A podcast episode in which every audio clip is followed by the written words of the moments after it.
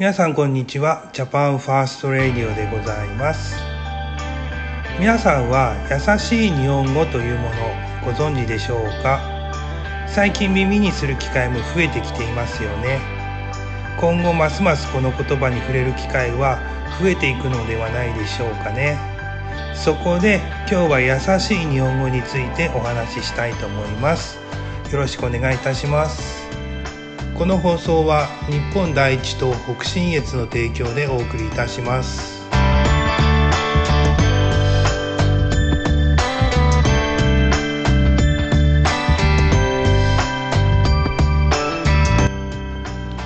まず私たち日本第一党の立ち位置ですけども移民政策には反対しております。多文化共生にも反対しております。そして言葉というのは時代とともに変化していくということを前提にお聞きください。それではまずはじめに優しい日本語とは何ぞやというところからお話を始めていきたいと思います。で、えっ、ー、と、東京都生活文化局っていうところのホームページによりますと、優しい日本語とは普通の日本語よりも簡単で外国人にもや分かりやすい日本語のことです。1995年1月の阪神淡路大震災では、日本人だけでなく、日本にいた多くの外国人も被害を受けました。その中には、日本語も英語も十分に理解できず、必要な情報を受け取ることができない人もいました。そこでこうした人たちが災害発生時に適切な行動をとれるように考え出されたのが優しい日本語の始まりです。とあります。あの、今回はね、たまたま生活、東京都生活文化局のホームページから引用しましたけれども、これ国とか地方自治体挙げての取り組みですので、まあ、検索していただければ、いくらでも、えー、同じような言葉出てきます。で、この中には阪神・淡路大震災がきっかけだと言ってましたね。で、その後に、えー、これ弘前大学の佐藤和幸教授という方が優しい日本語を考案したのが始まりですということだそうです。で、これね、あの、まるで日本人は支援したけど、外国人には支援しなかったとも受け取れるような書き方してるんですけども、あの、阪神淡路大震災の後にはですね、本当に様々なことが変化しましたよね。まあ、例えばですけども、あの、レバーを上げると水が出るタイプの蛇口っていうのが普及したの普及というか統一そちらに統一されたのも阪神・淡路大震災がきっかけだとかって言われておりますね。しかしですね皆さんは優しい日本語なんて当時から聞いたことありましたでしょうか？私はね最近まで一切聞いたことありませんでした。これ私だけですかね？本当に聞かれるようになったのはここ最近だと思います。もう本当に中にはね今日初めて優しい日本語っていうものを聞いた方もおそらくいらっしゃるんじゃないかなと思いますけどねこれねあの令和元年に日本語教育推進法っていう法律が、まあ、施行されるんですけどもその後に聞かれるようになったのではないかなと思います。で、えっ、ー、と、現在ではね、やはり、災害時だけでなく日常生活でも外国人に対しては優しい日本語を使いましょうという流れになってきておりますね。まあ、もちろんこれは多文化共生の一環であり移民政策の一環であります。もう一つね、日本人だけでなく日本にいた多くの外国人も被害を受けましたという部分の事実関係だけ押さえておきたいと思います。平成17年に兵庫県が震災から10年を契機として、えー、阪神・淡路大震災の死者数を再集計しているんですけども、全死者数6402名のうち、日本人は6231名でした。で、外国人は残りの171名だったと発表しております。で171名の中には国籍不明者というのも含まれております。で日本人が97.4%で外国人は約2.6%でございました。当然ですけども日本人の方が圧倒的に多いわけです。でこの約2.6%を多いと見るか少ないと見るかですね。当時議論にもならなかった震災による外国人被災者を多文化共生推進のうまい言い訳に使ってると思いますね日本で生活する以上は日本語ができないと生活に支障をきたすなんていうことは簡単に想像できますあの私は留学経験なんかないですけども留学経験のある方なんてその国の言葉ができなくて苦労したという経験は全員100%あるんじゃないでしょうかね。そういうのもあの留学の醍醐味の一つだと思いますけどもまああの留学ではなくても海外旅行行った時も似たようなもんですよね。その時どうでした？日本人だからといって向こうの人たちが片か片言の日本語で話してくれましたか？もしくはその優しいなんとか語っていうのを発動してくれましたかね？まあこれ例外はたくさんあるんでしょうけどもおそらく嫌な顔されたんじゃないかと思いますけれどもそちらの方が普通なんですよねその人が特別変わったやつとか特別冷たいやつとかじゃなくてむしろ自分たちの言語を外国人にも分かるように意図的に壊すっていう日本人の行動の方が世界的に見ても稀なんですよね。日本語上手ですねなんて言ってる時点でもう負け確定ですよね。日本人は英語が苦手だとよく言われますけどもそれは話す必要がないからですよ。日本人があの言語習得能力が他の国の方に比べて劣ってるっていうことでは全くありませんよね。あの皆様も普通に生活してて英語を話さなければならないっていうシチュエーション今まで人生で何回ありました？私なんかゼロですねさすがに海外旅行行ったら英語話さなければならない場面だらけなんですけどもこんなの日常生活じゃないですからね。であとは日本語っていうのは世界的に見ても難しい言語なんだと。だから外国人が習得に時間かかるからその人たちに対して優しい日本語が必要なんだという理屈も言う人もいますけどね。あの言語の難易度なんておそらく言語学者の方ですら順位付けなんて無理ですよ難しいですよ。なぜかというと、まあ、あの日本人にとってこれシナ語とか朝鮮語っていうのはあの習得しやすいって言われているんですよね。なぜならば漢字を使うからですよ。意味が推測しやすいんですよね。逆にあのシナ人とか朝鮮人の方々にとっても日本語は習得しやすいみたいですよ。で発音だけで言うならば日本語とスペイン語っていうのはこれ非常に似てるというかほとんど一緒なところだらけらしいですね。で、えーと、日本語と全く違うのが英語ですね。ですから日本人が英語を習得するには時間がかかったり、えー英語が苦手な人たちだって言われるんですよ。またこれ逆も同じでアメリカ人が日本語を習得するのはあのフランス語とかスペイン語とかイタリア語なんて比べると非常に難しいみたいですね。じゃあこれアラビア語のネイティブからしたらどうなんでしょうかっていう話なんですよ。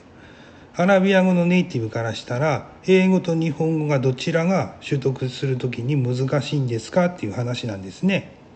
でそう考えるとその人のこう母国語にもよによっても非常に左右されますしその人の文化的背景によってもこれ言語の習得っていうのは大きく左右されるんですよね。だから日本語が難しい。だから外国人に理解しやすいレベルまで下げて優しい日本語を使いましょうなんていう必要は全くないんですよ。でそもそもなんですけども大人になってから母国語以外の言葉を習得するっていうのは非常に時間かかるんです子供と違って。でそれは自分自身が苦労しないと絶対に身につくもんでもありませんしあのわからない言葉のわからない外国人に対していくら言葉を変えたり工夫を凝らして説明してももうわからない人にはもう絶対わからないんですよね。これ。本人が努力しないとどうにもならない話なんです。でここは日本ですので日本が外国人に気を使って生活する必要もありませんし優しい日本語なんて使う必要は全くないと思いますはい、じゃあそれでは優しい日本語の具体例を紹介してみたいと思います。えっ、ー、とね、こちらは愛知県のホームページから引用しております。で、えっ、ー、と、設定といたしまして、えー、話す方が日本人で聞き手が外国人ということになっておりますね。では、一つ目です。一つ目、え来月は授業参観があります。これが優しい日本語に変換されると、来月はお父さんお母さんが授業を見ます。というふうになるそうです。で、二つ目。この家は新築で間取りは 2DK です。こちらを変換すると、